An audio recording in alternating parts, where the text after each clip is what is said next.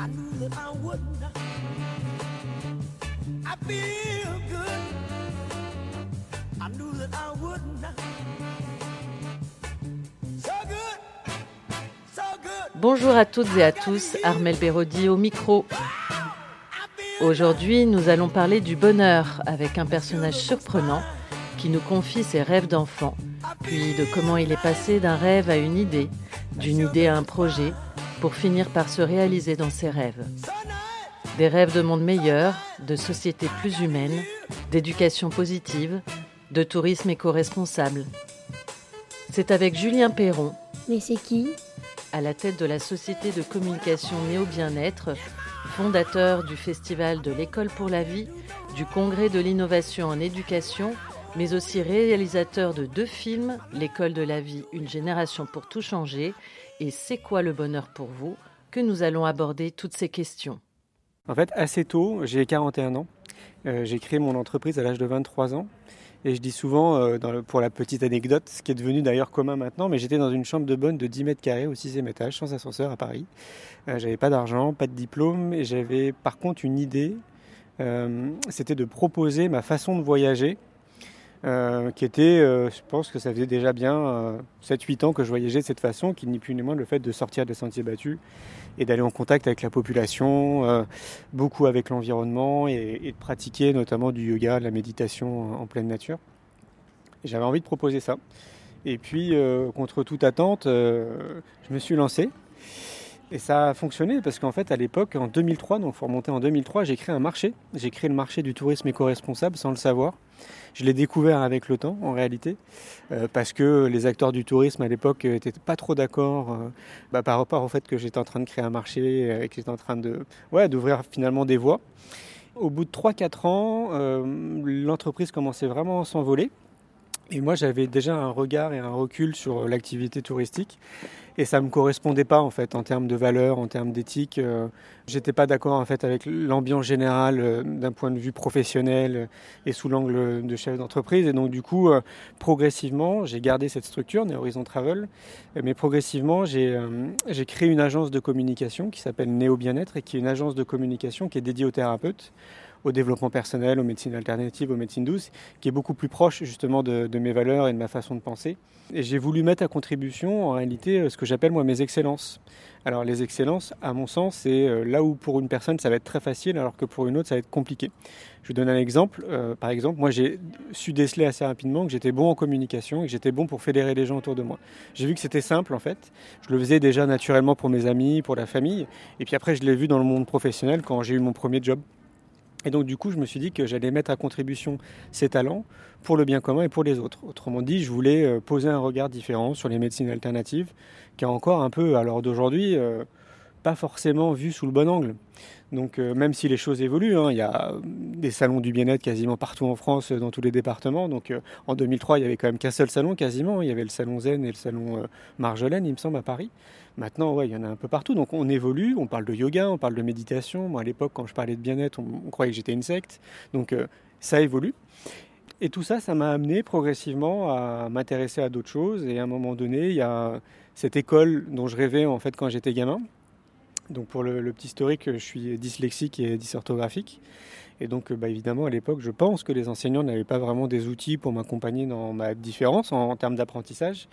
Et moi, j'ai compensé cette différence parce qu'on le vit vraiment comme une différence. On se sent vraiment différent de l'ensemble de la classe. C'est pas forcément évident à vivre. Et moi, j'ai transformé ça en devenant le clown dans la classe. Et donc, j'ai une scolarité où je me suis plutôt amusé, en fait. C'était plutôt un terrain de jeu. J'étais l'élève qui était au fond de la classe, à côté du radiateur, proche de la fenêtre, en train de déconner avec les copains, quoi, en gros. Et, euh, et cette école dont je rêvais, finalement, elle, a refait surface un jour. Je m'entraînais en vélo pour des séjours qu'on organise, c'est des séjours vélo, yoga et méditation. Et donc euh, cette idée revient en tête et je fais demi-tour et je rentre, au bureau et j'écris en fait ce que j'ai dans la tête. Très fluide, dans l'espace d'une heure, créé mon projet d'ouvrir une école nouvelle, une école alternative. Je publie ça comme un article en plus qu'on publie euh, assez régulièrement.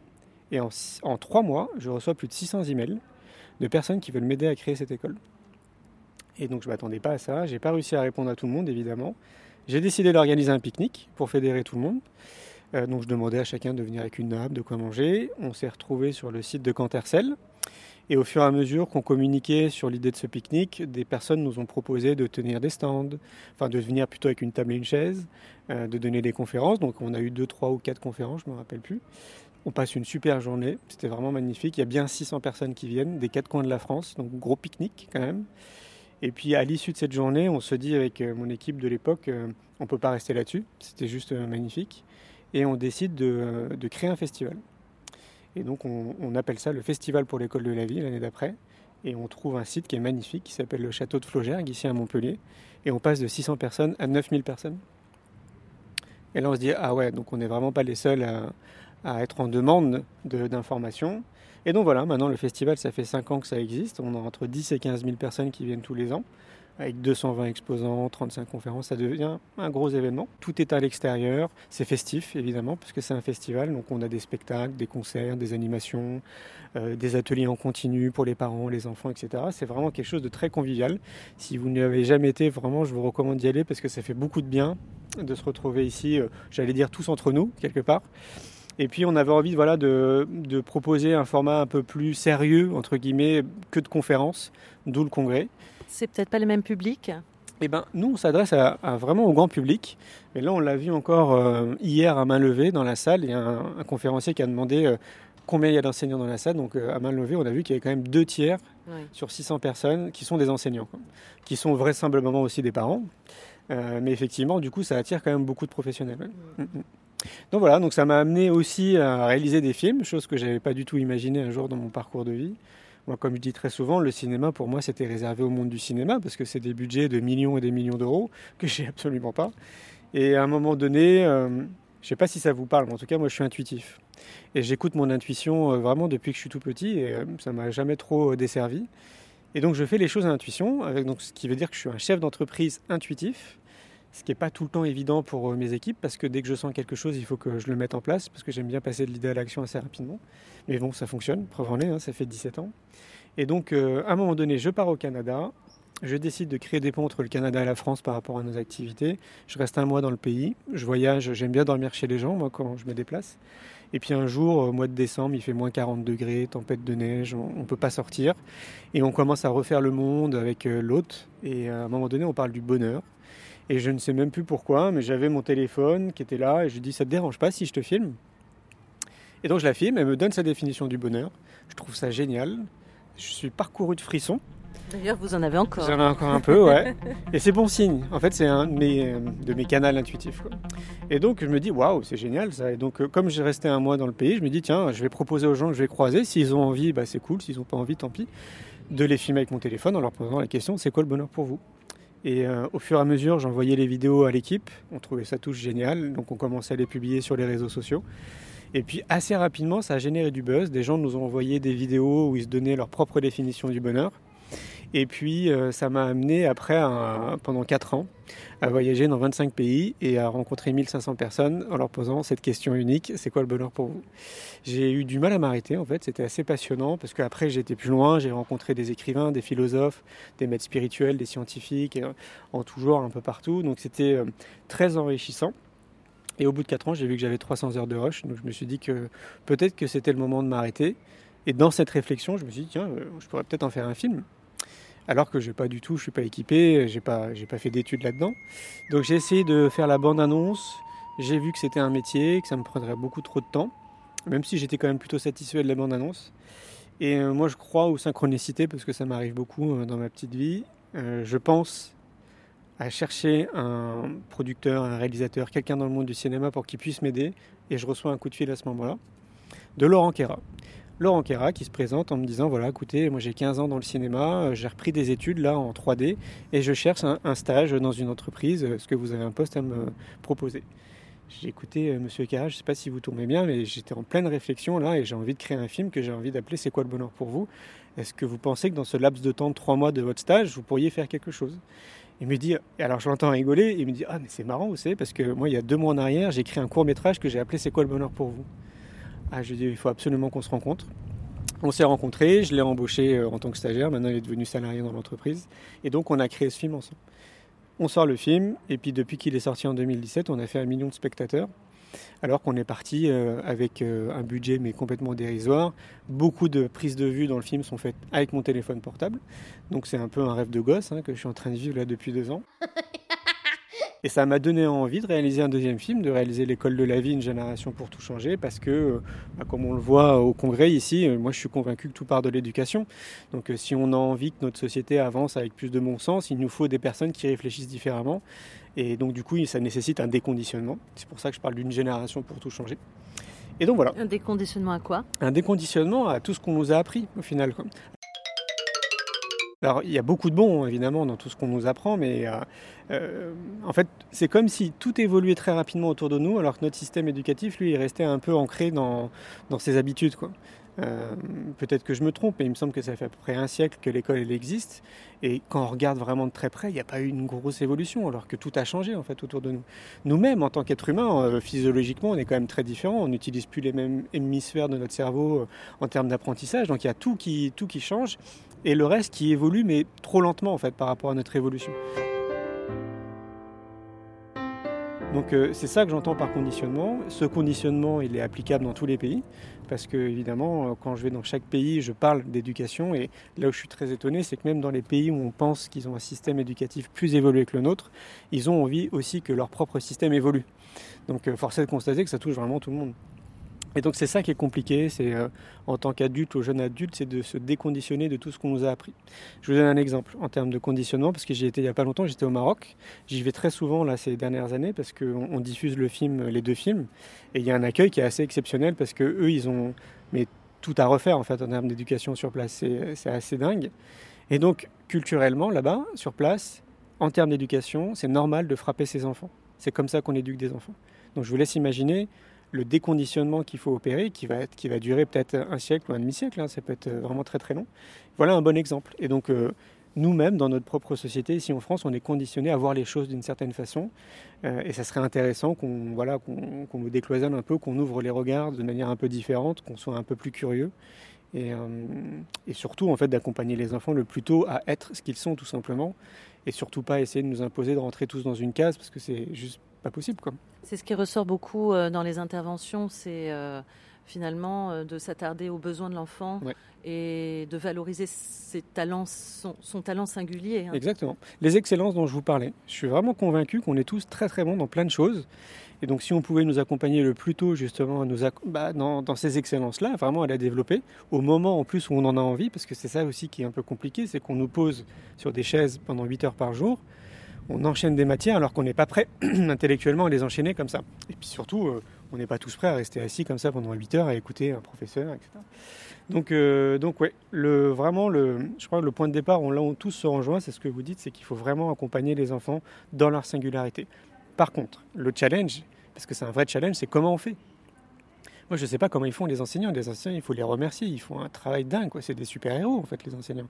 Ils sont face à des, des élèves qui n'ont pas envie d'aller en classe, qui ne sont pas motivés, qui ont des parents qui, pour la plupart, qui lâchent leurs enfants à l'école en pensant que c'est l'école qui va les éduquer, face à probablement huit intelligences différentes. On a identifié, des scientifiques ont identif- identifié qu'il y avait huit formes d'intelligence, huit formes d'apprentissage différentes. Donc comment fait un enseignant pour s'adapter à tout le monde? C'est challengeant, en tout cas moi je pose la question, j'ai vraiment pas la réponse. Il y a des pays qui sont inspirants, on pourrait vraiment s'inspirer de ce qu'ils font, mais on ne pourrait pas faire un copier-coller. Et c'est pour ça que moi je prône l'ouverture et la curiosité, c'est de dire voilà, peut-être que ça serait intéressant, d'ailleurs dès le plus jeune âge, qu'on commence à voyager et qu'on aille voir un peu ce qui se passe à l'extérieur. Personnellement, ça fait partie de mon équilibre. Moi, j'ai vraiment besoin d'aller me confronter à des cultures différentes et de partir seul un mois avec mon sac à dos dans des pays que je connais pas. Généralement, je réserve mon billet, j'arrive sur place, je, je prends une chambre d'hôte ou un hôtel, et puis après, c'est le fruit des rencontres. Qu'est-ce que ça vous apprend de voyager? C'est l'école de la vie. C'est vraiment l'école de la vie. C'est, euh, enfin, en tout cas, à titre personnel, parce que je suis pas sûr qu'on puisse le généraliser, je trouve que c'est le meilleur outil pour apprendre sur soi, pour apprendre sur les autres, pour apprendre sur l'environnement, en fait, tout ce qui nous entoure, parce qu'on est connecté tout le temps à nous-mêmes. Euh, ce qui fait défaut, c'est très bien hein, quand on part avec quelqu'un ou à plusieurs, c'est aussi très bien. C'est des voyages qui sont aussi vraiment très sympas. Sauf qu'on est connecté avec les gens qui sont avec nous, mais pas avec euh, le pays ou le lieu dans lequel on se trouve. Ça peut être très bien en France aussi. Hein. Faut pas forcément partir en Australie pour se déconnecter. hein. Donc moi, je prône plutôt ça. Est-ce que c'est peut-être lié à l'expérience que j'ai vécue quand j'étais plus jeune? À 10 ans, nous, on a fait partie euh, d'un programme scolaire où on est parti un mois aux États-Unis dans une famille d'accueil. Donc on était une classe d'une vingtaine, chacun dans une famille d'accueil, et on continuait à aller à l'école euh, américaine. Et donc 10 ans, c'est tôt quand même. Et je crois, enfin, je suis quasiment sûr, parce que grâce à Facebook, à l'époque, on, s'est revus avec euh, certains des élèves. Et franchement, on, a reparlé, ça nous a transformé vraiment. Ça, l'école de la vie, en fait, ça nous a vraiment appris plein de choses. Et personnellement, quand je suis revenu, je me rappelle dire à mes parents, euh, moi, je veux voyager. Parce que c'est là, en fait, où j'ai vraiment le sentiment que j'apprends des choses. Ils m'ont dit, il n'y a pas de souci, très ouvert, mais bon, bah, il te faudra de l'argent, donc euh, l'argent tombe pas des fenêtres. Donc euh, j'ai pas ok. Donc moi mes, parents ils étaient euh, gardiens d'immeubles. Donc je les ai aidés à passer la serpillière, à laver les, escaliers, à faire du repassage. Et donc j'ai économisé un peu de sous. Et à 14 ans, j'ai fait mon premier voyage. Et puis bah, depuis, j'essaie de voyager, je vous dis, au moins une fois par mois, seul, quelque part dans le monde quel constat vous faites quand vous posez cette question ah à, plus de 1500 personnes En fait, ça m'a, ça, c'est venu conforter ce que je pensais et ce que je disais depuis que j'étais gamin. En fait, c'est ça qui m'a, qui m'a surtout interloqué, c'est que la plupart des gens que j'ai rencontrés, qui sont plutôt là pour le coup des personnes euh, qui ont écrit des livres, des philosophes, des écrivains, tout ça, euh, ont discuté, euh, je sais pas, au moins une heure, une heure et demie avant l'interview et au moins encore une bonne heure après l'interview. En fait, on avait vraiment beaucoup de choses à se dire. Et ça, moi, ça, ouais, c'est venu conforter plein de choses. Je me disais, c'est dingue quand même. Je suis hyper jeune. La plupart des gens que j'ai rencontrés, c'était quand même beaucoup plus âgés que moi. Et je me disais, bah, ça veut dire que je suis, juste en fait dans ma façon de penser, dans, dans mes idéaux, dans mes valeurs, etc. Donc ça, ça, ça m'a fait du bien ouais, de me conforter là-dedans. J'ai dû sûrement apprendre des choses, mais euh, là, comme ça, je pourrais pas vous dire. Euh, mais ça a créé un vrai réseau aussi. Ça m'a, comme une grande toile géante, un peu partout. Qu'est-ce que vous voulez euh, amener aux personnes qui voient ce film? Bah, il y a deux films. Pour le film C'est quoi le bonheur pour vous? L'idée, c'est vraiment de semer des graines autour de cette question du bonheur. Pourquoi? Parce que pendant euh, que j'interviewais des gens, je me suis aperçu qu'il y avait quand même trois personnes sur quatre qui étaient incapables de me donner une définition. Ce qui est quand même colossal. Donc ça m'a interloqué. Je me suis dit, mais comment ça se fait qu'il y ait autant de personnes qui sont incapables de... Et je voyais parfois que les gens étaient même déçus de ne pas avoir une définition ou qu'ils ne le vivaient pas forcément très bien.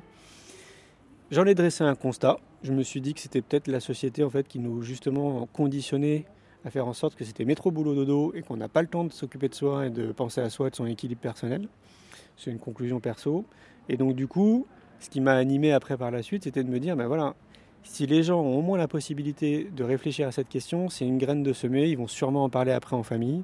Ils vont sûrement en parler euh, auprès de leurs amis, parce que c'est pas une question qu'on se pose comme ça dans la vie de tous les jours. Encore moins quand c'est quelqu'un qui vous arrête dans la rue. C'est toujours un peu interloquant. On a toujours une petite histoire à raconter dans la journée. Ah, il y a un gars qui m'a arrêté aujourd'hui. Il m'a posé une question. C'est quoi le bonheur pour vous? En plus, il voulait me filmer.